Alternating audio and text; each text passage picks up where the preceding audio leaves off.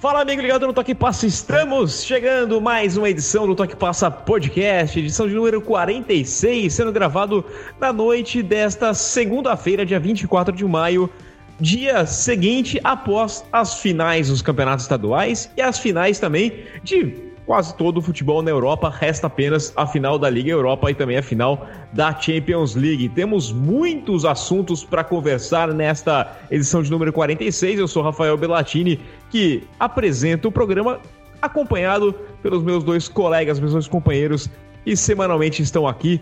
Vou começar recebendo quem estava trabalhando até agora, cobrindo o possante Campeonato Paranaense em sua fase quartas de final Rafael Porto, tudo bem com você? Sua dose diária de futebol já está é, é abastecida, já está suprida? Fala, Rafa. Um abraço para você aí em Portugal, um abraço para o Romarisso, um abraço para todo mundo que está ouvindo a gente. Olha, cara, se você considerar que o jogo que eu transmiti agora há pouco, aqui na Transamérica de Curitiba, foi um jogo de futebol mesmo, então acho que sim, acho que sim, a, minha dose já está já tá repleta. O jogo foi muito ruim. foi um jogo muito ruim, cara. E assim, entre Atlético e Paraná, né? Um clássico aqui, apesar que a torcida do Atlético tá nessa de dizer que não é mais clássico, que o Paraná não é mais advers... não é mais um rival, mas a gente ainda trata como clássico na imprensa e foi muito ruim o jogo, cara, muito ruim como tem sido muitos jogos desse nosso campeonato estadual aqui que tá atrasadão, nem vai acabar na hora que devia acabar, já devia ter acabado, né? Mas estamos aí, vamos tentar falar dos jogos mais interessantes hoje aqui. É, então, é, tem esse ponto, a gente tem que classificar o que é futebol, porque são vários tipos de futebols espalhados pelo mundo, né? E o futebol brasileiro, de fato, ele, ele tem um capítulo à parte. Eu acho interessante. É, mas, Rafa, eu, é. eu, convido todo mundo aí a procurar na internet aí o segundo gol do Atlético no jogo de hoje, o gol do Léo Cittadini, que foi uma lambança da defesa do Paraná e e acho que exemplifica bem o que foi o jogo que eu trabalhei hoje. é, então eu vou procurar isso aqui. E você que está ouvindo, procure também o segundo gol então, do, do, do Atlético, o gol do Léo Stagini. E, e, a gente tem que lembrar, né, que também serve para discutir bastante sobre mata-matas e pontos corridos. Não é mata-mata ou pontos corridos que garante uma boa qualidade, uma disputa legal, uma, um, um espetáculo à parte. O que garante é um bom futebol. E aí não importa o regulamento, importa é ter um jogo bom, porque a gente teve alguns sinais que, meu Deus do céu. Quem não está muito feliz nessa segunda-feira é Thiago Romariz, porque teve que vir o Flamengo ser campeão carioca em cima do seu Fluminense, que aliás com um péssimo primeiro tempo do Fluminense, meu Deus do céu, que coisa vergonhosa. Te receber bem, né, Thiago? Tudo bem? Tudo bem, pra não perder o costume, né? Pra gente não perder o costume aqui da fase boa. Mas, cara, não tô triste não, não foi nada fora do esperado, assim, acho que é, imaginar que o Fluminense ia ganhar desse, desse. Óbvio que eu acho que tem que entrar para ganhar, mas foi a lógica, acho que aconteceu o mais lógico mesmo. O time do Flamengo é infinitamente superior tecnicamente ao, ao, ao time do Fluminense, que, na verdade, vai ter o seu maior sofrimento acontecendo amanhã, na terça-feira, dependendo de onde você, quando você está escutando, às 7 horas da noite, o Fluminense vai jogar contra o River Plate, precisando vencer na Argentina para conseguir uma vaga nas oitavas de final, sendo que ele era líder do grupo há uma semana e perdeu para o Júnior Barranquilha numa lambança do time, num jogo péssimo, e agora pode ter praticamente o ano inteiro aí jogado pelo ralo é, se perder o jogo para o River Plate lá na, lá na Argentina, o que convenhamos é muito provável que aconteça. Mas além disso, eu acho que o mais interessante da gente falar aqui foi não só a maluquice do Campeonato Espanhol, mas que a gente tem no final de semana que vem uma Champions League para ser definida, né? Ah, com toda certeza, mas eu, destacar aqui que o, o, time do River Plate vem reforçado por goleiros agora, né? O Enzo não vai precisar jogar. É, tem isso. tem isso, vai ter goleiro lá. Tem mais casos de Covid, mas o time volta a ter goleiro e já fica é, ter reservas, né? Ter 11 jogadores para botar em campo sendo um goleiro, então é, o time do River é muito superior ao que venceu no meio de semana. Aliás, qual que é o nome do time mesmo que acho que tinha que ser banido do futebol mundial, né? É, Foi o pode, Santa Fé. O Santa Fé não poderia. Não, não tem cabimento um time perder para um, uma equipe que tem 11 jogadores, sendo que não, não, não é goleiro. Não é só, né? E não é só perder, né, Rafa? Tipo, não fez cócegas no. no é. Tipo, é basicamente isso. mostraram vários vídeos das defesas lá, e olha só que fez. Cara, eu tava vendo e falei, mano, ninguém chutou de verdade no gol. Ô, Rafa, é, é, é, muito, foi muito épico, assim, né? Quando você, quando você pensa no lado do River, muito épico você ganhar um jogo de Libertadores importante para a classificação do time, só com 11 jogadores, sem goleiro, volante jogando no gol. Mas quando você pensa no adversário é complicado, né? Ô Santa Fé, como é que você não ganhou esse jogo? Pô, não chuta uma bola no gol, pelo amor de Deus. Testa, começa o jogo e testa o goleiro. Do meio do campo só pra. Só, ó, tô aqui, pelo amor de Deus. Mano, é igual, Cara, é igual quando você joga pelada, entendeu? Tipo, quando você joga pelada, os times que tem os goleiros, que são goleiros, Isso. sabe que é mais forte. Quando o cara que não tá lá, tipo, ele não é goleiro, o que, que você faz? Na dúvida, chuta. Às vezes É. entendeu? Chuta a bola. Mas não, foi lamentável. Santa Fé, assim, tipo, meu Deus do céu. Não, eu acho que o Santa Fé tinha que pedir uma licença, fazer uma autocrítica, né, pedir uma licença e sair fora do futebol por algumas temporadas e imaginar o que vai fazer com eles. Mas estamos aqui para falar então de muitas coisas. Toque Passa Podcast, número 46. Temos campeões pelo Brasil. O São Paulo, olha só, hein, rapaz. Eu nunca fiz um podcast falando que o São Paulo era campeão. É, isso nunca tinha me acontecido e acho que Acho que ninguém tinha feito no mundo, né? é, talvez, talvez não, eu não sei, porque bom, Podcast, eu acho que não, velho. o, meu primeiro podcast, não, é, assim, podcast já tinha ouvido alguma coisa, mas acho que não no Brasil. Então eu acho que o São Paulo ser assunto de podcast, São Paulo campeão assunto de podcast, não, porque o primeiro podcast que eu fui fazer foi em 2013. Ou seja, já tinha passado o último título do São Paulo. Então, esse é o primeiro podcast que eu faço falando o São Paulo é campeão de qualquer coisa. São Paulo é campeão. Ah, podia ter falado da Florida Cup. Não, mas ninguém faz podcast pra falar de Florida Cup. São Paulo foi campeão paulista, com muitos méritos. A gente tem que discutir isso aqui. O Flamengo campeão carioca, como não poderia deixar de ser. O Grêmio campeão gaúcho e o Inter tem que sentar no sofá ali no divã e pensar o que tá acontecendo, porque não é possível essas derrotas para a equipe do Grêmio. O Galo, campeão mineiro, com polêmica, com muita discussão. E a gente vai conversar, é claro. Tem o Paysandu. Cara, final do Campeonato Pernambucano, Náutico campeão. O que, que o Giovani fez no pênalti? O VAR salvou ele. Então, muitos assuntos pra gente falar aqui. E também temos que falar do futebol na Europa. Tivemos o Atlético Madrid conquistando o título espanhol. O Lille, campeão na França. O Neymar mostrando aí como é que se bate um pênalti de verdade. Na Inglaterra, definições também na vaga da Champions League. Na Itália, olha só, hein? O Napoli é o maior flanelinha da Juventus da história. Fica ali sempre guardando a vaga, seja para título, seja para Champions League. E temos que falar, é claro, da grande decisão da Champions League no próximo sábado, aqui do ladinho, aqui no Porto. A gente vai falar aqui dessa grande decisão entre City e Chelsea. Então fica ligado. Vamos lá, vamos começar esse programa. Pacundê apresenta Toque Passa. Fala pessoal, aqui é a Luana do PQP Podcast. E eu tô aqui para lembrar que esse podcast que você está ouvindo é uma produção da Pacundê. A Pacundê é um selo que depende da sua ajuda para continuar com sua programação e estrutura. Acesse pacundê.com.br e ajude com valores a partir de R$ reais mensais. Sendo apoiador, você pode se inscrever em sorteios exclusivos de todos os programas da casa. Lembrando que toda quinta tem PQP aqui na Pacundê. Começando com os recados de sempre para você que nos acompanha nos podcasts, não conhece youtube.com.br Toque Passo, nosso canal lá no YouTube. Tem vídeos todos. É, toda semana tem bastante vídeo lá falando de todos os assuntos. Tem NFL, tem é, futebol, tem de tudo. Vai ter Champions League essa semana. Vou lá na frente do Estado do Dragão fazer uns videozinhos, trazer algumas coisas mais quentes dessa grande decisão. É, final de semana talvez deva pintar também alguma coisinha pós-jogo. Combinar alguma aí com o Thiago, combinar com o Porto também. Pra gente faz uma, uma gracinha aqui, mas você vai ficar por dentro nas redes sociais. E pedir para você também que acompanha os podcasts da Pacundê para você colaborar, catarse.me barra Pacundê e também convidá-lo a conhecer o Toque Passa NFL. Terça-feira tem o Toque Passa tradicional, quarta-feira Toque Passa NFL que você encontra nos principais agregadores de podcast. Estou nessa com o Sherme e com o Ivo Stank e você confere tudo do futebol americano se você é fã da bola oval. Vamos começar o programa então falando dos campeonatos estaduais. A gente não vai passar todos aqui, até porque já é terça-feira, você já viu muita coisa. Eu quero perguntar para os nossos colegas, e eu vou dar minha opinião também, o que, que mais chamou atenção nos estaduais deste final de semana. Vou começar com você, Porto. O que, que você gostou mais, além, é claro, da vitória do Atlético Paranaense sobre o Paraná. é, o jogo foi bem bom mesmo, viu? É, é, aliás, esse Campeonato Paranaense merece um livro, cara. Já aconteceu de tudo: teste falsificado de Covid-19.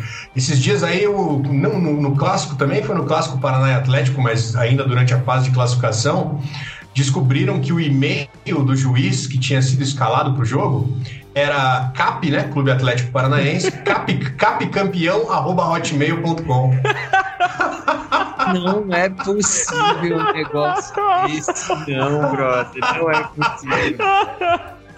É, descobriram, e assim, tava, sei lá, acho que era no Instagram do cara, entraram lá no, no perfil dele, tava lá o e-mail, aí tiveram que trocar o juiz em cima da hora, meu.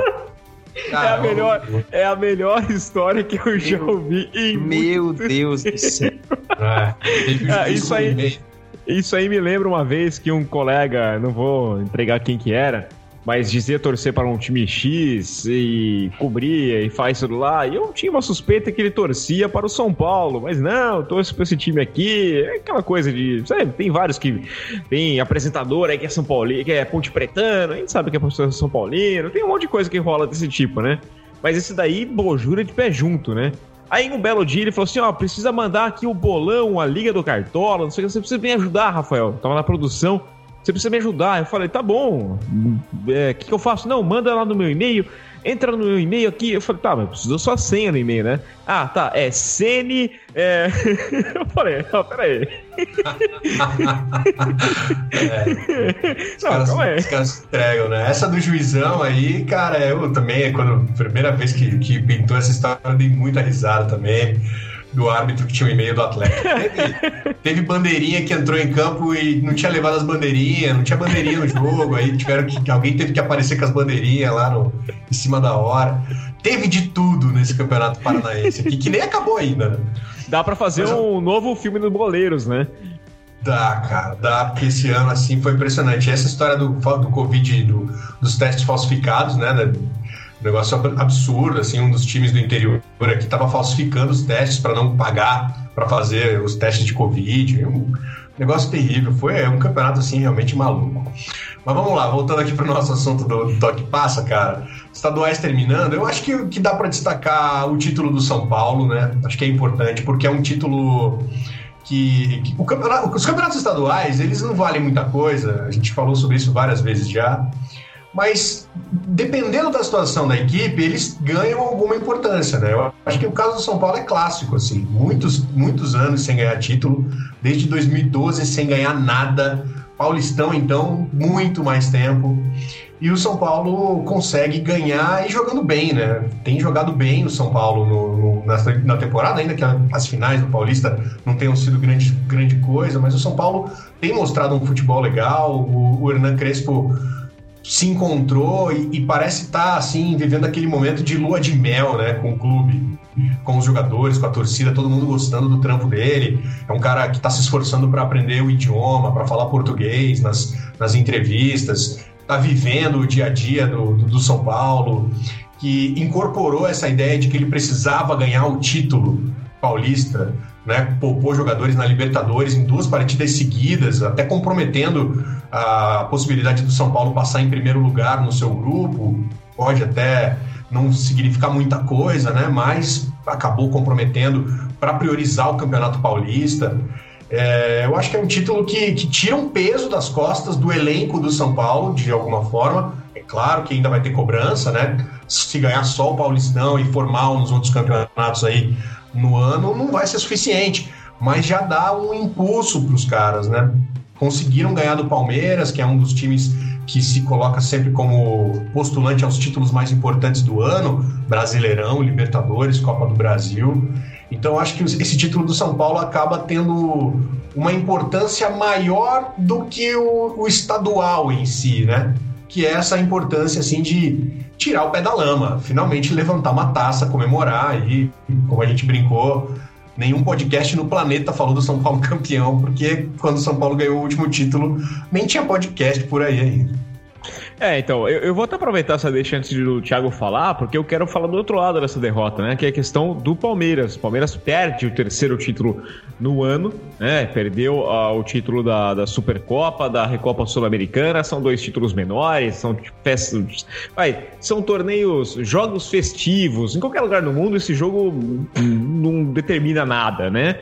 Mas é só uma questão de, de, de ficar marcado, principalmente pelo que o Abel, o comportamento do Abel né? É aquela história, o Palmeiras ficou o campeonato inteiro falando: eu não me importo com o Paulista, eu não ligo pro Paulista, não tô nem aí. Aí, ah, se eu classificar, tudo bem. Na hora que se classifica, pô, peraí, eu vou enfrentar o Corinthians, vou meter um time reserva aqui nessa disputa da Copa Libertadores para eu conseguir a classificação. É, agora começou o mata-mata, então eu vou prestar mais atenção. Quando ganha do Corinthians, vai para a final, coloca time reserva na Libertadores também, mesma situação do São Paulo, vai lá, consegue, é, acaba empatando a partida, né? Não joga bem. Aliás, perdeu, né? O time do Palmeiras, eu não lembro, foi na Libertadores contra o Defensa, perdeu, né? É, a última é, perdeu, sim. Isso, perdeu a partida com, com reservas. É, e aí, quando perde o jogo, aí o Abel vai lá e fala assim: ah, mas o São Paulo não jogou melhor que a gente. Ah, mas. Cara, não tem mais. Você me desculpa, mas o seu time não foi capaz. O time do Palmeiras não fez. Eu, eu caí na besteira de, na quinta-feira, acordar da quinta para sexta-feira aqui em Portugal. O jogo começou às duas horas da manhã. E eu falo assim: não, eu vou assistir, porque eu quero ver essa final entre São Paulo e Palmeiras, porque eu acho que vai ser jogo bom. Tem tudo para ser um jogo bom. E foi uma das maiores porcarias que eu já vi. Eu tô com sono acumulado ainda. Se você estiver ouvindo a minha voz, estiver um pouquinho com sono, acho que é acumulado da quinta para sexta-feira ainda. Porque, rapaz, né, o Thiago até me perguntou assim: você assistiu Army of Dead? Eu falei, não consegui, porque na sexta-feira eu tava caindo de sono por conta do jogo. Mas né? olha, ia ser uma batalha difícil, viu, Rafa? Army of então, the Dead e Palmeiras e São Paulo ali ia ser uma. ia ser aí, pegado. Aí, tá vendo? Mas, mas pelo menos no Arm of Dead, depois dos 40 minutos, parece que acontece alguma coisa. É, no jogo do Palmeiras. É, pelo menos tem isso. É. tem isso, é. De fato, você tinha ali mata-mata e os dois times tentando matar, né? O, o, o, o Palmeiras e São Paulo eram dois times querendo não morrer.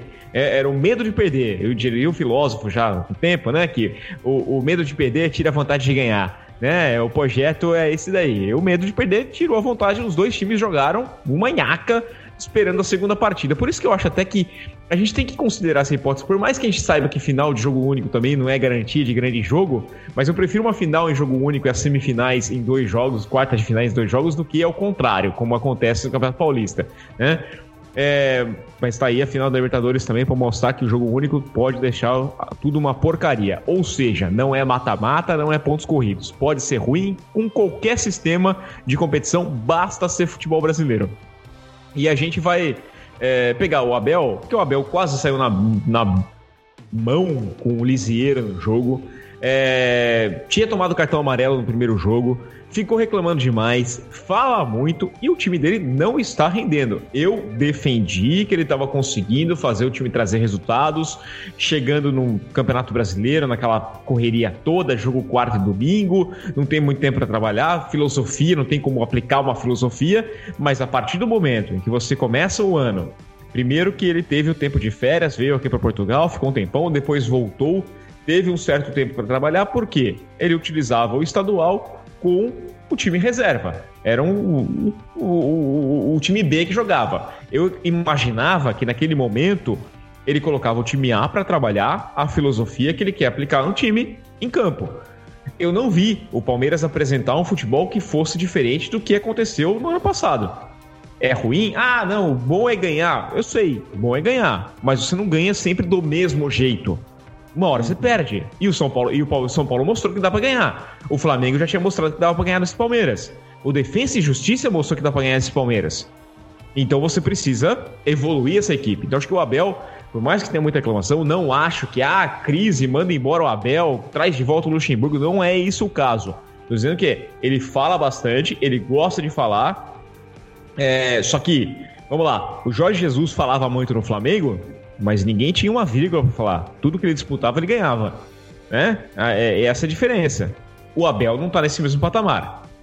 E o time não joga o que jogava o Abel, o Jorge Jesus. Então eu acho que ele precisa abrir os olhos apenas, porque não é o rei da cocada. É, é, ele não é o, o, chefão de tudo, não. Então acho que esse é o destaque. Acho que o Palmeiras precisa abrir os olhos. E eu não sei se termina 2020 com o Abel Ferreira como técnico da equipe do Palmeiras. Tiago Romariz, seu destaque no final de semana de campeões. Cara, esse, esse jogo realmente foi, assim, o jogo. Eu não acho que nenhum dos dois times jogou bem no, na plenitude, assim, né? Ataque e defesa, mas o São Paulo defendeu muito bem. Eu acho que foi um time muito mais aplicado e foi o único time que entrou no jogo para querer ser campeão, sabe? Do tipo, o Palmeiras estava cagando, cara. Isso tava muito claro assim no jogo para mim, sabe? E o gol, que foi uma cagada também, o primeiro, é... eu acho que deixou, mudou o esquema do jogo e tudo mais, mas eu acho que o Crespo conseguiu montar um time defensivamente seguro ali e jogou bem nesse aspecto no segundo jogo. É, e teve ali a, a, sorte do primeiro gol e depois foi muito eficiente não, e perdeu um outro gol, né? O Gabriel Sara perdeu um gol que ele podia ter passado a bola e tal, tentou dar uma de chapa é, de esquerda. Ô, Thiago, e considerando também que o time do São Paulo teve perdas importantes, né? Jogou o segundo jogo sem o Daniel Alves, sem o Benítez, que era uma peça importante. Sim, sim. Teve o a Luciano, volta do Luciano só entrou no segundo tempo, né? É, então, teve a volta do Luciano, mas só da segunda etapa, ou seja, era um time que vinha com certos desfalques, né? É, muitos torcedores São Paulinos estavam preocupados, falando, cara, de novo a gente chega na final, poupa todo mundo, e aí, mesmo assim, se machuca e fica fora da decisão. É. Né? Mas eu achei um time bem aplicado, cara. Foi um bem aplicado. E, e aquilo, né? Na situação psicológica que o, Palme que o São Paulo tava, era, a necessidade ali era a vitória, o título, né? E, e, não acho que jogou mal a ponto de falar, putz. Foi, não, foi um time que jogou seguro e, e, beleza, assim, sabe? Agora, o Abel vi falar que o São Paulo não foi melhor do que o Palmeiras em nada. Cara, só me lembrou o Rogério Ceni, cara. É. Na hora eu lembrei do Rogério Ceni, sabe? Do tipo, são aqueles técnicos que estão se sentindo meio acuados, meio encurralados assim, porque os times não jogam a plenitude do que eles podem. E aí eles ficam se defendendo de uma forma meio, sabe, nada a ver, assim, do tipo, como assim, meu amigo? Você, você perdeu a final, claramente o time foi superior. Não é que o jogo foi incrível, mas o seu time não fez nada, cara. Tipo, não aconteceu nada no jogo, sabe? E já, já existiram situações onde não só o seu time foi melhor, como você modificou o jogo. Eu acho que esse tipo de, de postura, e aí eu faço a, a alusão ao Rogério Ceni, né? Que foi o que o Rogério Ceni fez contra a LDU, né? Do jogo, do jogo lá do, do Flamengo e vários outros. Como se o Flamengo perdesse sempre para si mesmo. É isso que acontece com o Palmeiras. Tipo, os outros times não são capazes de, de ganhar, de serem melhores, né? Do tipo, o, o que depende é a falha do Palmeiras. Cara, não, isso não existe. O jogo do São Paulo e o Palmeiras, o segundo, foi isso. O São Paulo jogou melhor, ele estava mais aplicado. Não quer dizer que porque ele não estava com a bola o tempo inteiro, ele não era o melhor. Então, ainda mais ver o Palmeiras dizer um negócio desse, sabe? O time que mais ofereceu a bola para os outros no ano passado e tudo mais. Então, eu achei que o Abel viajou, cara. Tipo, ele já tem entrado na pilha de vários outros, em vários outros momentos e eu acho isso super desnecessário. A atitude dele com o Lisieiro foi patética, assim, tipo, nada a ver em encarar o cara, sabe? É, é assim, tá se perdendo e ele é um cara muito novo. Ele não deveria passar por isso. Todo jogo do Abel, ele é punido pela arbitragem quase todo jogo, cara. Sim. Ele reclama, né? Ele reclama um jeito exagerado, assim, não sei, não entendo. Eu, eu realmente não sei para que isso tudo, sendo que o time recentemente foi campeão brasileiro, campeão da Libertadores, tipo, ganhou tudo, mano. Tipo, pra que esse estresse, sabe? Eu acho muito errado. Agora, falando do campo, é, o Palmeiras não queria jogar, cara. Para mim foi essa a sensação que eu tive, tá? Foi assim, estamos jogando aqui, beleza, vamos ver o que que vai dar. E o São Paulo tava, mano, jogando Paulistinha como se fosse Libertadores, sabe? Tipo, os caras estavam com sangue nos olhos, assim, porque queriam e tudo mais. Então, é, acho que o, o, que eu pego ali do Palmeiras mesmo que dá para tirar é realmente o Abel precisa que esse time evolua mais taticamente, algo que ele precisa desde o ano passado. É, mas também não deixa de ser um bom time, tá? Tipo, não Sim, deixa. Não, deixa não, não, não, é, não é terra arrasada, não tá destruído. É um time melhor do que era com o Luxemburgo, sim. Tô dizendo que, tipo, sabe, é muito mal. E eu, eu percebo aqui, de, aqui em Portugal que até é o estilo dele me lembra bastante, bastante do Rubem Amorim, que é o técnico do Sporting agora, que foi técnico do Braga na temporada passada. É, o Sérgio Conceição, técnico do Porto. São técnicos que ficam na beira do campo de forma enérgica, gostam de reclamar bastante, gostam de entrar em confusão. Eles até entram na, na, na trombada com jogadores. São, são ex-jogadores mais jovens, até, talvez seja esse. Eles entendem como se estivessem em campo ainda. É, então. é interessante isso que você está falando aí, cara, porque o Abel realmente, ele, o Thiago, quase todo jogo ele toma amarelo, ou é expulso, ele arranja confusão, alguma confusãozinha todo jogo do Palmeiras. O Jorge Jesus no Flamengo também tinha, tem o seu histórico. E hoje mesmo, aqui nesse jogo que, que a gente estava falando, né, o Atlético é treinado pelo Antônio Oliveira, também um português. Ele também tem essa característica, cara. Todo jogo do Atlético que ele tá ali na beira do gramado ou ele toma um amarelo, ou o, o, juiz manda ele ficar quieto, senão ele vai ser expulso. Os nossos portugueses que estão aqui no Brasil estão arranjando confusão com a arbitragem. E, e, é aqui assim, é assim também, inclusive o Rubem Amorim, o Sérgio Conceição, vira e mexe, eles são suspensos, ele tem que assistir o jogo na tribuna.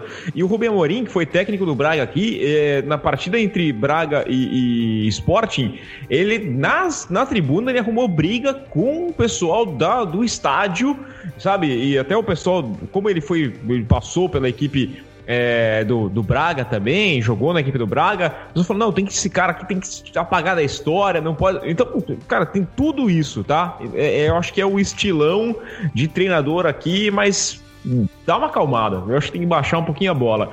Eu vou destacar também aqui é, acho que o tetracampeonato do Grêmio mostra um, um, Eu não vou ser leviano de falar que o Thiago Nunes se recupera depois do fracasso que foi no Corinthians, porque pelo amor de Deus ele chegou agora, né? Não dá para afirmar um trabalho desse, ainda mais porque o Grêmio tem uma vida muito mais tranquila jogando a Sul-Americana, num grupo bem mais fácil, enquanto o Inter tem que se preocupar com o campeonato é, campeonato da Copa Libertadores num, num grupo com viagem mais com, difícil e toda essa situação. E no Campeonato Mineiro, o título Atlético Mineiro não me convence. Acho que pelo investimento que o Atlético faz, ganhar da equipe do, do América é, por conta do critério de desempate, né? Você tem a vantagem, né? Você tem aquela vantagem da primeira fase, e aí acho que o Lisca reclama demais também, mas foi bem nessa história, né? O Atlético dos 11 jogos que fez na primeira fase fez 9 em casa. Deu inversão de mando, vira e meia, toda hora tinha inversão de mando e, e jogava no Mineirão. Então isso pesa, ainda mais considerando que a campanha da primeira fase é critério de desempate. Então, isso a Federação Mineira tinha que abrir os olhos. Além do que, teve uma polêmica no final de arbitragem, mas aí depois começou um tiroteio todo errado. Eu acho só que o normal seria o Atlético ganhar, só que o Atlético ganhar do América. Vou lembrar que o América é um adversário de Série A nesse ano. E o Atlético passou os dois jogos sem conseguir fazer um gol na equipe, então precisa abrir os olhos sim. Eu acho que o trabalho do Cuca tem que ser questionado nessa situação. O Galo é interessante porque ele ganhou o Campeonato Mineiro aí contra o América, ainda que com 2 0 a 0 nas finais finais. Ele tem a melhor campanha da Libertadores nesse momento, né? O melhor time dos 32 da, da fase de grupos da Libertadores. Mas ao mesmo tempo ele passa essa, essa sensação de que não está correspondendo ao que se espera, né? Porque foi um investimento alto do Galo, trouxe o Hulk por uma fortuna, trouxe o Nacho Fernandes do River Plate por uma fortuna. Então, acho que se espera mais do Galo, ainda que os resultados tenham, estejam vindo aí com o Cuca. É, e o Cuca sempre com se apegando para o Santos. Eu acho que ele podia trabalhar um pouquinho mais, deixar o Santos resolver alguns problemas mais sérios. O planeta tem muito problema para resolver. É, Nossa Senhora, como diria o nosso colega de trabalho da Rádio Bandeirantes há alguns tempos, Nossa Senhora tem que se preocupar com a paz mundial, com a fome na África, né? Então, é um áudio muito popular, muito famoso. Um abraço, Facincani. É, vamos passar aqui, vir aqui para o futebol europeu, porque a gente tem bastante coisa para falar também tem que falar da classificação. Primeiro, eu vou começar pelo título do, do Atlético de Madrid. Aconteceu no sábado, levando a ordem cronológica. Achei até engraçado o meu sábado, foi muito interessante, porque meu sábado eu comecei É, meu filho foi jogar bola lá, já fez um gol, ou seja, já empatou com o Alisson e o Gabigol em gols marcados na Europa. Meu filho já fez, com pouquinhos segundos de partida, ele fez o gol. É, o time empatou em 3 a 3 mas o primeiro gol foi dele no jogo. É, aí depois, quando eu voltei para casa, eu assisti é, a rodada final do Campeonato Espanhol. E aí eu tive os momentos mais bizarros, porque eu tava assistindo a final do Campeonato Mineiro. E eu comentei alguma coisa, o cara falou assim: Mas você tá na Europa assistindo o Campeonato Mineiro, né? Eu falei: Pois é, eu tô assistindo o Campeonato Mineiro. Em seguida, apareceu uma mensagem para mim: é, é, Disputa de pênaltis entre Vasco e Botafogo na Taça Rio, né? O troféu do quinto lugar no Campeonato Carioca. E tá ao vivo no TikTok. Aí meu final de semana ficou de fato muito bizarro, porque eu estava assistindo o Campeonato Mineiro e pelo TikTok vendo a disputa de pênaltis entre Vasco e Botafogo.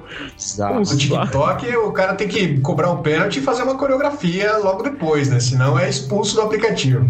Pois é, o pessoal do Botafogo, pelo jeito, tava fazendo a coreografia enquanto ia bater o pênalti, né? Porque o, o, o Vanderlei pegou os três pênaltis. E é, parabéns pro Campeonato Carioca, né? Que tinha disputa de uma taça pro quinto colocado. Terceiro e quarto não levam nada. Mas o quinto colocado leva a taça Rio. Olha, que coisa genial. Só, só gênios inventando esses regulamentos de campeonatos mesmo. Mas acompanhei a vitória da equipe do Atlético Madrid, o jeito que foi, acho que foi muito legal. É... De fato, eles estavam fazendo, a gente falou bastante aqui de cosplay de Campeonato Brasileiro, porque no intervalo do jogo, tanto o Atlético Madrid quanto o Real Madrid perdiam suas partidas, então o Atlético seria campeão com os dois times sendo derrotados. É, até que o Real também empatou, o Atlético empatou, aí o Real, o, o, o Atlético virou a partida com o gol do Luizito Soares, que é a grande história de redenção desse campeonato, porque é o cara que foi dispensado pelo, pelo Barcelona na temporada passada e, e marcou o gol é, que representa o título da equipe do Atlético Madrid, o trabalho do Simeone. Eu questiono demais, reclamo muito, principalmente pelo que fez na Champions League. Já é um cara que tinha que, para mim, entregar muito mais. Acho que não pode ser resultadista. Reclamei aqui, pode voltar algumas edições, mais no, no naquele mata-mata da Champions ali, eu reclamando bastante do Simeone. Vou manter a crítica, mas foi campeão espanhol nesse ano atípico em que eles poderiam ter ganhado até com um pé nas costas, com muito mais facilidade, porque pelo que não fizeram Barcelona e Real Madrid. O é, que, que você tem para dizer desse, desse título do Atlético, Porto? Cara, emocionante, né? Esse, essa reta final aí da, do Campeonato Espanhol. É, o Atlético de Madrid é, ganhou seus dois, dois últimos jogos de virada, né? Sendo que qualquer um, um deles que ele tropeçasse ele já não seria o campeão. Então, bastante emoção nessas últimas partidas do, do, do, do Atlético. Esse último jogo, com o gol do Soares sendo o gol, sendo o gol da virada, realmente é uma. acaba representando muito né, do que foi a temporada do, do Atlético de Madrid. Acho que a queda do time coincide com também um momento ruim do Soares no segundo turno ali, quando ele, ele fica alguns, algumas rodadas sem jogar tão bem, mas ele supera isso na reta final para ser decisivo. É o, o, a principal contratação da temporada para o Atlético de Madrid, né? Eu fico imaginando a, é, a, a, felicidade de quem acertou esse contrato com o Soares, de ter aparecido um jogador desse tamanho, dessa qualidade, dessa importância, de graça, né? Entre aspas, né? Mas assim, de mãos, de mãos beijadas para você contratar, né? O Soares é um cara que não é só dentro de campo que ele é importante, ele fez 21 gols aí pelo Atlético de Madrid, uma marca muito boa.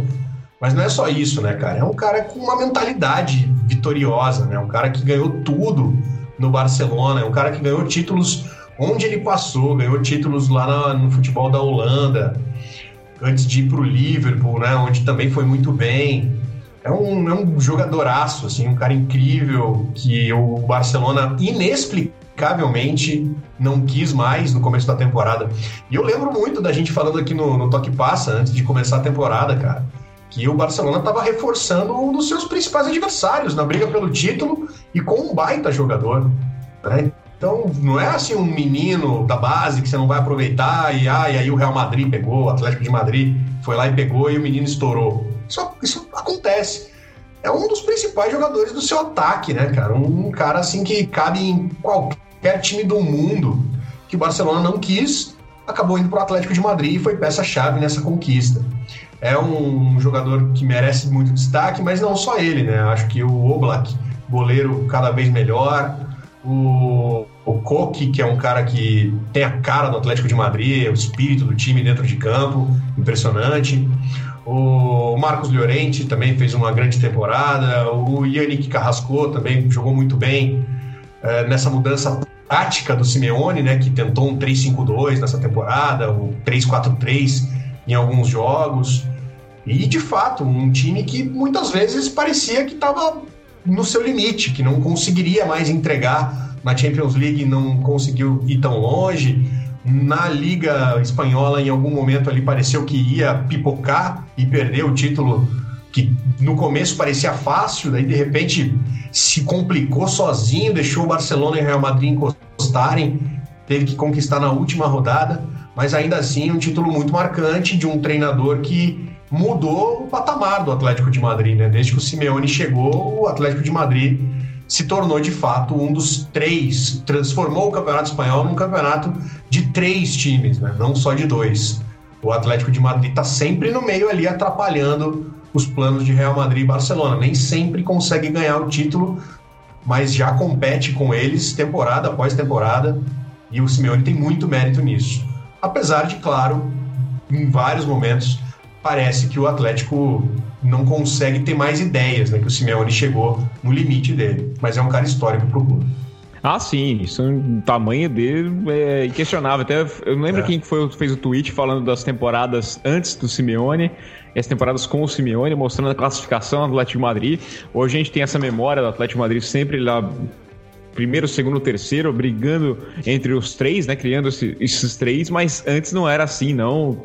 Vários e vários anos do Atlético como total coadjuvante é, na Liga Espanhola. Já na Liga Francesa, Thiago Romariz, o Lille foi campeão, PSG em segundo lugar, um pontinho a menos. Vitória do Lille sobre o Angers, 2 a 1 No final de semana, o PSG venceu o Brest por 2 a 0 mas de nada valeu. Que temporada, vai, fracassada da equipe do PSG, porque veio de um ano como campeão francês, aquela sequência é, com os títulos nacionais e depois, e com a final da Champions League, querendo bizarro, pelo menos chegar na final da Champions de novo, repetir esse feito e, e buscar mais um título, é, buscar seu primeiro título na Champions League, saiu de mãos abanando a equipe do Neymar e do Mbappé. Concordo contigo que é fracassada porque o PSG vive naquele naquele limiar ali, né, cara? Do tipo, tem é de longe o time com mais investimento na França, tipo, tem o, o time para ser campeão realmente nacional sempre, sem muitos problemas. E quando não ganha tudo, é, pelo menos no país dele, fica mais difícil, né? Você falar que não é um fracasso. O time chegou na semifinal da Champions League é, pelo segundo ano seguido, né? Mas não tem como a gente não dizer que é, que é um fracasso você não ser campeão nacional e perder para o modesto Lille, né? Do tipo, não tem como. É, é inviável. Então, é, é um momento de repensar, eu acho, bastante coisa ali dentro, sim, em relação ao elenco né? Do, tipo, lembrando que o Poquetino entrou aí nessa temporada, né? Tipo, entrou é recente o, o trabalho do Poquetino, mas é só você assistir ao PSG jogar em qualquer momento que você vê que é um elenco mal formado, né? Do, tipo, é um elenco com deficiências, é um elenco problemático e que vai passar, eu acho, pelas mesmas coisas na próxima temporada se não começar a se reforçar, principalmente no meio-campo, que eu acho que é o maior problema. Acho que o camisa 9 ali, que eles apostaram no Icardi, é, e, e o, nunca conseguiram trazer um meio-campo realmente mais completo, volante também. Eu acho que eles vão sentir bastante isso no, na próxima temporada se isso não for revisado. Muita gente diz aí que o, que o Messi tá na, tá na lista de desejos do PSG, né? Eu acho muito difícil, sinceramente, cada vez mais eu acho que o Messi vai ficar na Argentina. Ou, oh, perdão, na, na Espanha. No país é, dele, no país natal no dele. No país dele, Espanha, é, vai, é. Ficar, vai ficar na terra dele, é, exatamente. É, mas o PSG eu acho que encerra uma temporada. Essa, dessa vez eu acho que a gente pode falar que fracassada. A última foi muito, foi muito boa, a última temporada uhum. do PSG, né? Muito, muito boa mesmo. E é a hora de ver como que esse time se reergue agora. E lembrando, né, outros times na situação do PSG, o Manchester City, por exemplo, já passou por coisas parecidas, né, no início daquela, daqueles grandes investimentos que o City fazia. Não acho que seja tão difícil a recuperação vir, mas ela tem que ser feita olhando ali para o campo, porque eu ainda acho que o PSG contrata bem mal.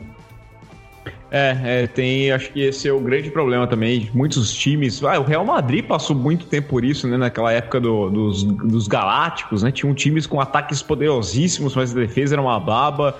Tinha muito dinheiro, mas não conquistava a Champions League, que era a meta dos caras conquistarem, porque contratavam mal. A gente tinha essa impressão que contratava mal, principalmente na parte defensiva. Eu acho que o time do, do, do, do PSG às vezes parece um amontoado de craque e também não se preocupa com a peça importantíssima que é o técnico, né, Porto? É um desequilíbrio, né? Acho que é essa a palavra, assim, né? Um time que, que tem um ataque com Neymar e Mbappé, que talvez seja o melhor ataque do mundo em termos de qualidade técnica dos caras, né? São dois cracassos de bola, mas que deixa muito a desejar em outras posições, né? Se você pensar na defesa, nas laterais do, do Paris Saint-Germain, já complica bastante. Então, é um, acho que é isso mesmo, é um desequilíbrio. O, o é um grande treinador, acho que ele tem toda a condição aí de fazer o PSG jogar mais aí na próxima temporada, com mais tempo, participando da montagem do elenco para a temporada que vem. Mas num campeonato em que a diferença de investimento é tão grande assim, quando o Ricasso não ganha, não tem como a gente não colocar esse carimbo de fracasso, né? Olha, cara, imagino que o salário do Neymar pague de um salário de um ano do Neymar pague algumas temporadas do Lille aí, não, não, sei qual que é a, a, o orçamento, mas tenho certeza disso, né? Que o Lille tem uma, uma folha muito mais modesta que a do, do Paris Saint-Germain. Ainda bem que no futebol o dinheiro não manda assim tanto ainda, né? A ponto de só, só precisar olhar o balanço e acabou.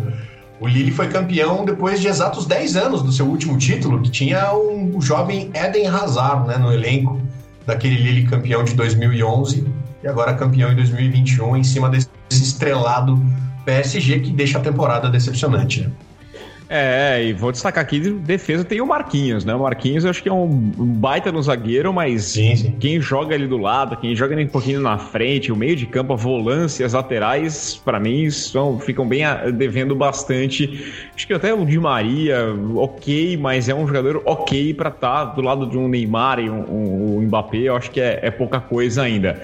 E no campeonato italiano, o Thiago falou, o Porto falou que quando o gigante, quem faz mais investimento não ganha, é um fracasso, mas a, a Juventus conseguiu evitar o fracasso maior ainda, que era ficar fora até da própria Champions League. E contando com muita ajuda da equipe do Napoli, porque o Milan estava ganhando da Atalanta, era um resultado que não ajuntava para a Juventus, porque a Atalanta tinha um saldo de gols melhor, a Atalanta foi o melhor ataque é, no campeonato italiano, com 90 é, gols marcados, e a Juventus estava ficando pelo caminho. O Napoli estava vencendo o Verona, mas aí permitiu o empate jogando em casa no estádio Diego Armando Maradona. Empate em 1 a 1 é, o Napoli vai para Europa League, a Juventus consegue essa quarta vaga na Champions League, diminui o fracasso, mas vamos lá, né, Napoli? Há dois anos, né, que eles estavam com o título na mão na última rodada e acabaram perdendo para a Juve. É, e agora, de novo, né? Gattuso já foi mandado embora. Estou falando do Sérgio Conceição, técnico do Porto, seu novo técnico do Napoli. Não dá, tudo bem que ninguém pode pedir muita coisa tendo o Gattuso como técnico. Mas não pode empatar com o Verona na última rodada, o Verona sem brigar por nada e você sonhando com a Champions League. Porto, é, ok, Vamos falar aqui do mérito da Juventus, ganhou do Bolonha por 4 a 1 mas acho que o grande ponto aqui é o Napoli, né? Pois é, essa, essa pipocada do Napoli que você lembrou aí, do, do título que a Juventus ganhou, improvável, né? O Napoli parecia que ia ser o campeão, fez muitos pontos, jogava. Tinha ganhado o clássico, né? Tinha ganhado é, o clássico, clássico. duas rodadas do final, uma coisa assim. Ah, e jogava um futebol muito agradável, né? Um, um timaço do Napoli que acabou no, no finalzinho deixando a Juventus ganhar. E agora essa nova pipocada aí com a vaga da Champions League escapando também na última rodada para a Juventus, né? É, é, realmente, assim, o Napoli precisa, parece carecer desse, desse último passo, assim, né? De se colocar mesmo como um time capaz de ganhar um título contra um time maior, de conquistar uma vaga, de novo ficou pelo caminho. A Juve comemorou muito, Cristiano Ronaldo postou foto pedindo silêncio, foi campeão da Copa da Itália né, no meio de semana contra a Atalanta e conquistou a vaga na Champions no fim de semana. Não é o que se sonha para a Juventus, especialmente com o Cristiano Ronaldo no elenco, mas evita um vexame maior que seria ficar fora da Champions League depois de ganhar nove vezes seguidas o campeonato italiano. É, e aliás, Thiago, eu vou fazer uma coisa aqui, que minha mulher vai ouvir o podcast depois, vai ficar bravo comigo, mas o, o Cristiano Ronaldo colocou uma foto dele lá com a taça, né, da, é, da, da, da Copa da Itália, assim, ele abraçado, dormindo, abraçado com a taça, né? Aí falaram assim, ah, a melhor legenda vai ganhar um prêmio, sei lá o que, que é. Eu pensei na legenda que eu acho que era perfeita, que é mais ou menos como, vamos lá, eu assisti um desfile da Victoria's Secrets e depois dormi abraçado com minha mulher. É ótimo, é o que eu tenho em casa. É, é o que eu queria? Não. Mas é o que eu tenho em casa. É, é isso, né, Thiago? É, ele vai, mas ele, eu, eu, entendi completamente esse raciocínio, tá, Rafa? Mas não sei se ele é dos melhores para você expor aqui queria dizer isso. É, mas o, o, Cristiano Ronaldo, cara, do jeito que ele é obcecado por títulos é, e por grandes títulos, ele sabe que deixou a desejar e tudo que aconteceu nessa temporada na Juventus é, passa por ele, né? Passa por toda essa falta de planejamento que aconteceu no clube, mas ele é a figura, cara. Tipo, ele era a figura no, no, nos mérito, no mérito inteiro e ele é a figura no fracasso também. Tenho certeza que não é por causa desse título que as pessoas vão, vão entre aspas, perdoar o que foi essa temporada, né? Então, o, o próprio Cristiano, eu acho que ele tá num momento. Ele tem muita gente. Tem gente já que ventilou que ele ia voltar pro Manchester United. A mãe dele, eu acho, falou que ia fazer ele voltar pro esporte. Uhum. É, né? Tipo, eu já vi tudo, de tudo um pouco, assim. Então, acho que depois do domingo, no final da Champions, a gente vai ter um mês aí quase de, de especulação gratuita. Porque tem a Euro no meio disso tudo, né? Ainda é. tem a Eurocopa no meio disso tudo, né? Dá, dá uma amenizada, assim, eu vou te dizer que dá uma amenizada porque você tem assunto, né? Mas se não tivesse a Euro, você só tendo esses caras para falar, cara, o, o, o, Messi teria jogado em todos os times né, no futebol europeu, é, junto com o Cristiano Ronaldo, com o Neymar, com o Mbappé, todo mundo teria sido trocado, vendido, vai Exato. ser um, um espetáculo, tá? Porque tem a roda da fortuna dos jornais aqui, que você fica jogando os dardos ali, falando assim, ah, o Messi vai jogar no Brest por 30 milhões de euros. É isso, é, é, é, assim que funciona as manchetes por aqui. Toda hora tem uma especulação nova. Vamos passar para falar de Champions League, é a deixa, né? Nesse sábado tem a grande decisão. É, Chelsea e Manchester City, o City sonhando com o título inédito, o Chelsea buscando o primeiro título. E eu já faço um convite para vocês que na quinta-feira Vou acordar cedinho, vou na frente do Estádio Dragão. Vai ser a casa, essa final não seria aqui em Portugal, mas foi trazido para cá para conseguir ter um público, né? Tenho a expectativa de termos é, 12 mil ingleses aqui, porque vem torcida do City, vem torcida do, do, Chelsea, tem todo o protocolo, número limitado de horas que os caras passam, podem passar no país. É basicamente descer do avião, ir para o estádio, assistir o jogo e voltar para Inglaterra. É, mas a gente sabe que, como já está aberto o turismo, vem muita gente para cá para dar aquela volta, para ficar no local, quer estar no local do, do jogo e, e, vai ter bastante gente sim no Porto. Vou dar uma passada na quinta-feira lá e vou ter palpites do Porto e também do Thiago Romariz para esses jogos lá no youtube.com/barra Toque Passa. Mas a gente vai começar a passar essa final aqui e eu também quero, claro, o palpite porque vai mudar, né? A gente tá gravando na segunda-feira. Vai surgindo uma coisinha aqui. Eu quero uma visão. eu quero uma visão do Thiago Romariz, começando com o Thiago aqui, para falar sobre essa grande decisão, expectativa lá no alto. E eu não vou mentir para ninguém que eu tenho uma quedinha pelo City, pela história do Guardiola, por ser um título inédito e por ser do rival de Londres, pelo menos isso, né? É, eu acho que o Porto tem que ficar pro lado do Chelsea também, para não ser o rival ali. Eu tenho, eu tenho essa, essa, vai, dos males o menor para mim, a equipe do, do, do City. Você, Thiago, é o mais imparcial. Cara, eu, eu vou, obviamente, apostar aqui no City, como eu já tinha falado em outros, em outros podcasts.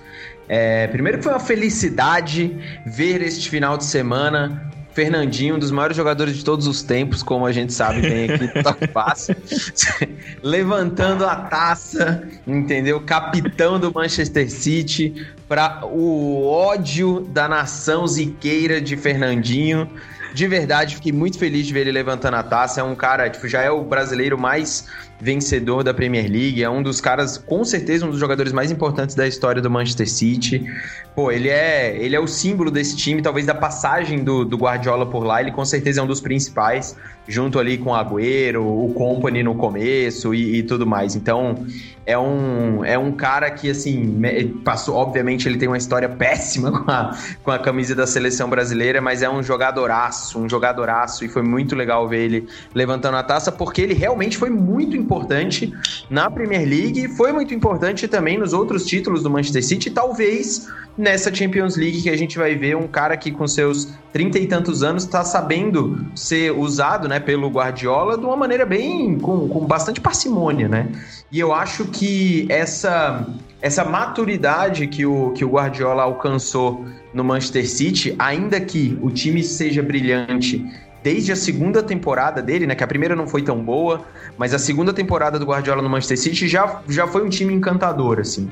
E aí, obviamente, passando por altos e baixos e tudo mais, mas eu acho, eu torço para que seja a coroação aí do, do Guardiola e deste Manchester City no próximo sábado contra o Chelsea, porque, cara, esse Chelsea é legal, tá? É um Chelsea legal e tal, de ver ali, o Thomas Tuchel arrumou o time, mas assim, longe de ser encantador e longe de ser um time que você olha assim, fala, cara, até o, sei lá, até o Mbappé, o do PSG do Mbappé e do Neymar, ou, ou mesmo o Azica lá do, do Atlético do Real Madrid, eu até acharia que tem que teria alguma história a mais para contar. Mas esse Chelsea, para mim é aquele time regular com bons momentos, né, com momentos interessantes, jogadores bons, mas sempre no limiar da surpresa, de acontecer alguma coisa interessante. É, não acho um time encantador, longe disso, é um time que controla muito bem o jogo, é, mas que, para mim, entra como azarão. Azarão, para se ganhar essa final, eu, eu, eu apostaria assim, 70-30, sabe? Ou 80-20 o Manchester City, porque eu acho muito mais time é, mas, é, cara, é final, é um jogo só, é aquela loucura de, de final de Champions. O, o City tá numa fase muito melhor. Tá numa fase muito melhor. E vai, vai ser uma surpresa muito grande para mim se eu ver o Chelsea, o Chelsea ganhar. Mas eu tenho certeza que por serem dois times que se conhecem há muito tempo, jogadores que jogam há algum tempo juntos já, vai ser um jogo chatíssimo. Assim, vai ser um jogo, vai ser um jogo bem disputado, muito disputado, mesmo como a gente já viu, né? Há algumas semanas a gente viu um Chelsea City também, né? É isso, vemos no, no, campeonato inglês. Agora, Porto, traçando esse paralelo, em primeiro lugar, né? Eu acho que o Chelsea chega tendo que agradecer bastante também o sorteio, né? O, aquela chave, aquele lado ali é, da, da, Champions League ficou um pouco mais fácil, né? Considerando que o Real Madrid não é mais aquele bicho-papão, não era um time, até eu duvido até que era um time para chegar na semifinal. Tem que agradecer também a, a, ao sorteio. É, e acabou tendo uma situação facilitada. O Liverpool já não era mais aquele time, eles pegaram o Porto, que derrubaram a Juventus, ou seja, não, não pegaram nem a Juventus do Cristiano Ronaldo. Então tem que considerar toda essa situação. E é mais zebra do que era em 2012. Porque também quando chega em 2012, enfrentando o Bayern de Munique, jogando em Munique, na casa do Bayern, é, o time do Chelsea era a zebra. Consegue o título inimaginável, mas era um time que eu acho que não tem nem comparação, não dá para traçar um paralelo dos elencos das equipes com o que é hoje em dia. De fato, para mim, o Chelsea chega como grande azarão que o Thiago falou um 75, 25, 80, 20 pro, pro City. Você discorda? E vai torcer para quem também? Não, você pro Chelsea, com certeza, né? Você já de cara ali já acertou. Acho que não tem nada a ver esse time azul aí levar um troféu para Manchester. Acho que a cidade de Manchester pode continuar só com os três títulos do, do, do United. Mas eu também concordo com vocês que o City é muito favorito, cara. Especialmente porque o Chelsea pode não ter o goleiro Mendy e o Kanté, cara, na final, né? O, o Thomas Tuchel pode perder esses dois jogadores para o último jogo. pode não ter o. E não, você não ter o Kanté, você perde é. muito do que o Chelsea tem de, de especial, né? Um jogadoraço francês. É, então, acho que já é difícil para o Chelsea com seu time completo, com alguns desfalques desses, então fica praticamente impossível. Ainda que o Chelsea tenha ganhado jogos contra o City recentemente, no campeonato inglês, nas Copas, na Inglaterra, o City é bem favorito, é um time bem melhor, ganhou a, a, o campeonato inglês com facilidade esse ano, enquanto o Chelsea só confirmou a vaga na Champions nesse último fim de semana e ainda confirmou por conta de um vacilo do Leicester, né? Senão teria ficado de fora da Champions League do ano que vem, a não ser que venha a ser o, o campeão, aí tem vaga. É um time que melhorou muito desde que o Tuchel chegou para substituir o Lampard, mas realmente não, não, não parece ter o mesmo brilho desse Manchester City, que tem um, um, treinador que é um dos melhores técnicos da história do futebol. Pep Guardiola, temporada após temporada, vai provando isso. Tem um grande elenco, jogadores incríveis, um, um cara do tamanho de Sérgio Agüero, que está se despedindo do clube que pode dar adeus com, com o troféu mais importante da história do Manchester City. O Fernandinho, que o Romário citou aí, outro gigante da história do clube, levantou a taça da Premier League, pode levantar a da Champions agora. Outro jogador que é injustiçado né, aqui no Brasil. Acho até que a gente vai ter um confronto na final de jogadores com essa característica. Né? O Thiago Silva é outro cara que tem muito brasileiro que olha atravessado para ele por conta de algumas atuações ruins pela seleção brasileira, mas ele também é um grande jogador, um grande zagueiro. Acho que a proporção é essa mesmo, cara, uns 70 30 aí a favor do Manchester City. Eu acho o City bem favorito para conquistar a Champions League pela primeira vez, mas vou torcer pro Chelsea. É, tá certo, é o clubismo, é assim que tem que ser. E aí na quinta-feira, no youtube.com.br toquepasso, vai ter o palpite de cada um e com, com, até com placar. Quero placar também nessa decisão. Vou lá pra frente do Estádio do Dragão pra coletar informação com os colegas sobre é, essa decisão. Pô, se não fosse a pandemia, estaríamos dentro do estádio com toda certeza, mas a pandemia impõe algumas restrições, o trabalho fica mais dificultado, então a gente vai chegar o mais próximo possível. Nesse ano, ali pertinho do estádio. Quem sabe ano que vem, de dentro do estádio, acompanhando a decisão da Champions League pelo toque passa. Pessoal, estamos chegando aqui na reta final do nosso programa, né? Eu vou até dizer também aqui sobre a final. Para mim, a torcida é pro City. Eu vejo esse favoritismo enorme para a equipe do City.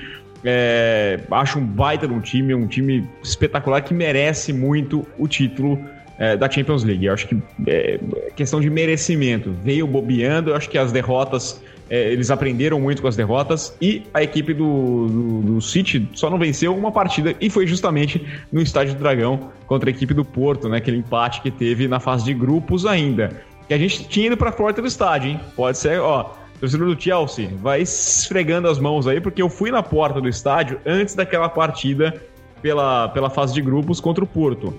Resultado foi um empate né, o último, o único revés ali da equipe do, do City nessa Champions League. Então agora, se pintar de novo, a culpa é minha. Vou ficar pensando muito bem se eu vou fazer essa viagem ou não. Mas vamos chegar aqui na reta final com aquelas dicas de sempre. Eu confesso para vocês que minha dica do final de semana foi churrasco é, e bicicleta. Foi o que eu fiz no final de semana. É, tá bom demais, tá bom. Tá bom. Demais tá bom demais, né? Fui dar uma voltinha, fui até Guimarães, pedalei 43 quilômetros nesse final de semana, fiquei contente e espero viajar mais. É o que eu recomendo quando não tiver pandemia, tá? Aqui tá um pouquinho mais calmo, mas aqui em Braga tá piorando de novo, talvez feche as coisas de novo. Então tem que prestar atenção, pessoal. Vacine-se e tomem cuidado. É, é, a dica que eu tenho no final de semana. É, você, Thiago Romari, sua dica. Cara, é, eu vi bastante coisa esse final de semana aí no de séries e tudo mais. Eu terminei The Americans, tá? Queria dizer que eu terminei The Americans.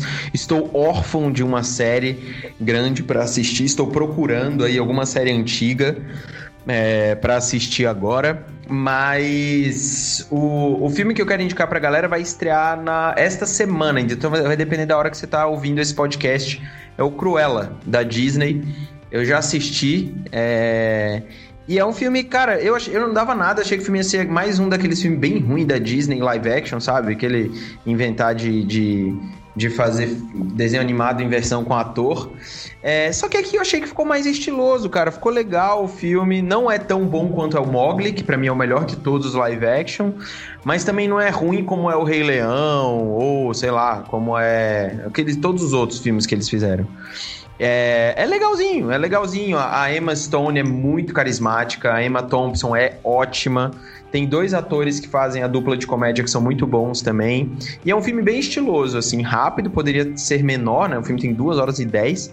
Eu não sei porque que as pessoas estão com essa mania de fazer mais de duas horas de filme. Gente, faz 90 minutos, uma hora e meia, galera. O tempo é, tempo é dinheiro, entendeu? Tipo, a gente tem que dormir também, sabe? De fazer filme de duas horas, igual o Army of the Dead do Zack Snyder, duas horas e vinte. Pelo amor de Deus, alguém dá uma tesourada nesses caras, velho. Não pode um negócio desse, sabe? É, e eu dou a dica, então, Cruella vai chegar no Disney Plus aí no final desta semana. É um filme bem divertido para a família toda, assim. Eu acho que todo. É aquele bem filme Disney mesmo, que eu acho que vai divertir todo mundo. É, então a dica do Thiago Romariz. Como é que vai ser o esquema do, do Cruella? É cinema? É o que, que é?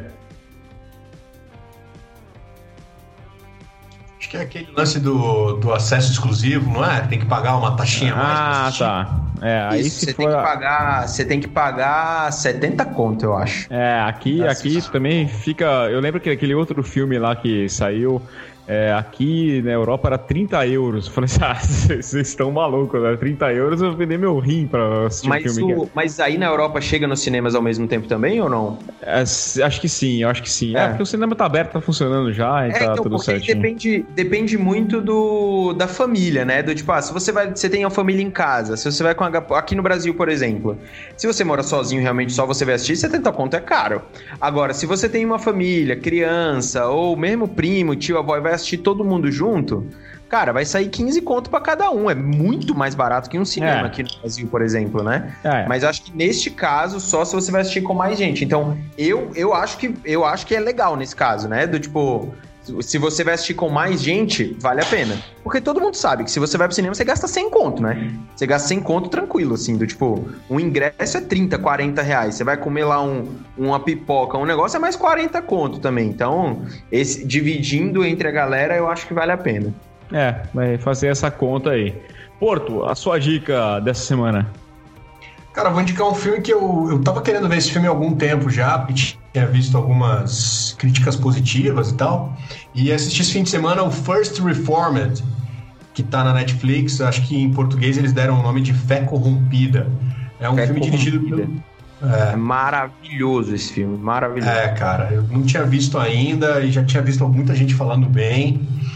É, e realmente é um filmaço, cara. É muito bom. É, conta a história de um padre, não é bem um padre, é um reverendo de uma, uma, uma religião é, é, protestante nos Estados Unidos. É, ele é vivido pelo, pelo, pelo Ethan Hawke, uma atuação excelente do Ethan Hawke, que Cara, ele é, um, ele é um padre já todo perturbado, tem alguns problemas no passado e tal, e aí ele entra em contato com um casal de ativistas ambientais que abrem a cabeça dele pro, pro problema que o mundo está passando, assim, né? O problema ambiental que já está até, segundo alguns cientistas, já é irreversível, né? Já não tem mais como salvar o que a gente fez com o planeta.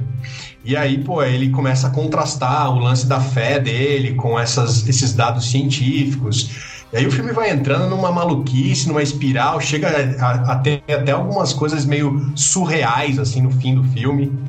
E é muito bom, cara. É pesadão, assim, não é para Ao contrário do Cruella aí, que é um filme de família, esse aqui não é nem um pouco. É um filme bem pesado, violento, assim, mas é muito bom, muito bom mesmo. E a atuação do Ethan Hawke é, é, é fantástica. Gostei demais. Vora tá na agenda, tô precisando de, sei lá, uma semana com oito dias e também cada dia com umas 30 horas, porque tá difícil é, conseguir conciliar, ainda mais dois fusos, trabalhando em horário do Brasil, estando aqui. É, tudo fica confuso, mas a gente dá um jeito. Então eu faço a recomendação para vocês: acompanhem as dicas do Thiago e também do Porto, ouçam o Toque Passa podcast, tanto na terça-feira, aqui o tradicional falando de futebol principalmente. E na quarta-feira saiu o Toque Passa NFL. Estou nessa com o Ivo Stank e também com o Sherme.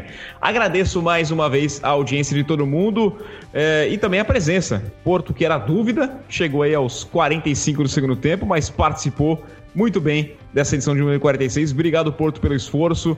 É, mas é bom, né, para dar desintoxicada depois daquela exibição do Campeonato Paranaense. É bom, é bom. Eu mandei já, já mandei no WhatsApp de vocês o gol aí, viu? Vocês darem uma olhada aí no, no gol do Léo Cittadini, que é, é muito bom, muito bonito o gol que fez o Cittadini hoje contra o Paraná. Um abraço para todo mundo, valeu, até semana que vem. Agora vou dar um, um tempo pro futebol, que hoje eu falei de futebol demais. Tchau, tchau. Rapaz, tô vendo. genial, genial. Eu não aguentei esperar. E aí o Porto vai publicar. Olha, é, é, é, genial, tá? Mostra a qualidade, toda a qualidade do futebol. E o que me deixa bem agoniado também a pensar, porque agora acabou o futebol, que hoje eu tava até mudando de canal aqui, passando pelos canais esportivos, e acabou. Acabou o Campeonato Europeu, né? Então você tem que começar esperar começar a Eurocopa para você assistir. Isso dá uma agonia, isso é difícil.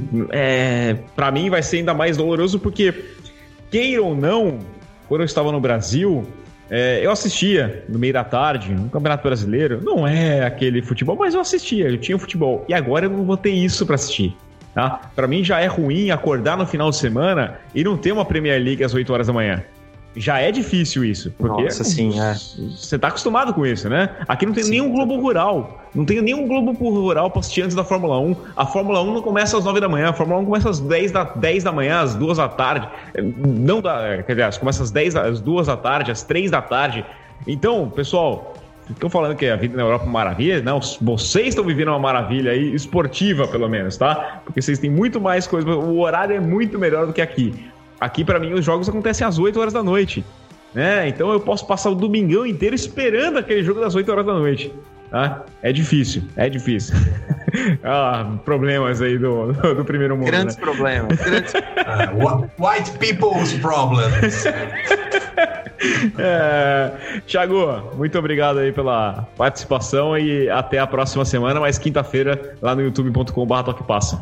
É nóis. Na quinta-feira e também no sábado a gente vai ter vídeo lá para falar também dessa finalíssima aí da Champions League. Valeu, meus queridos. Vamos combinar que tentar fazer uma livezinha no final de semana. Vamos, ver se a gente faz um, uma pós-final aqui. A gente faz um, um, esquema aqui, ou no YouTube, ou na Twitch. A gente faz alguma coisinha para conversar sobre a decisão.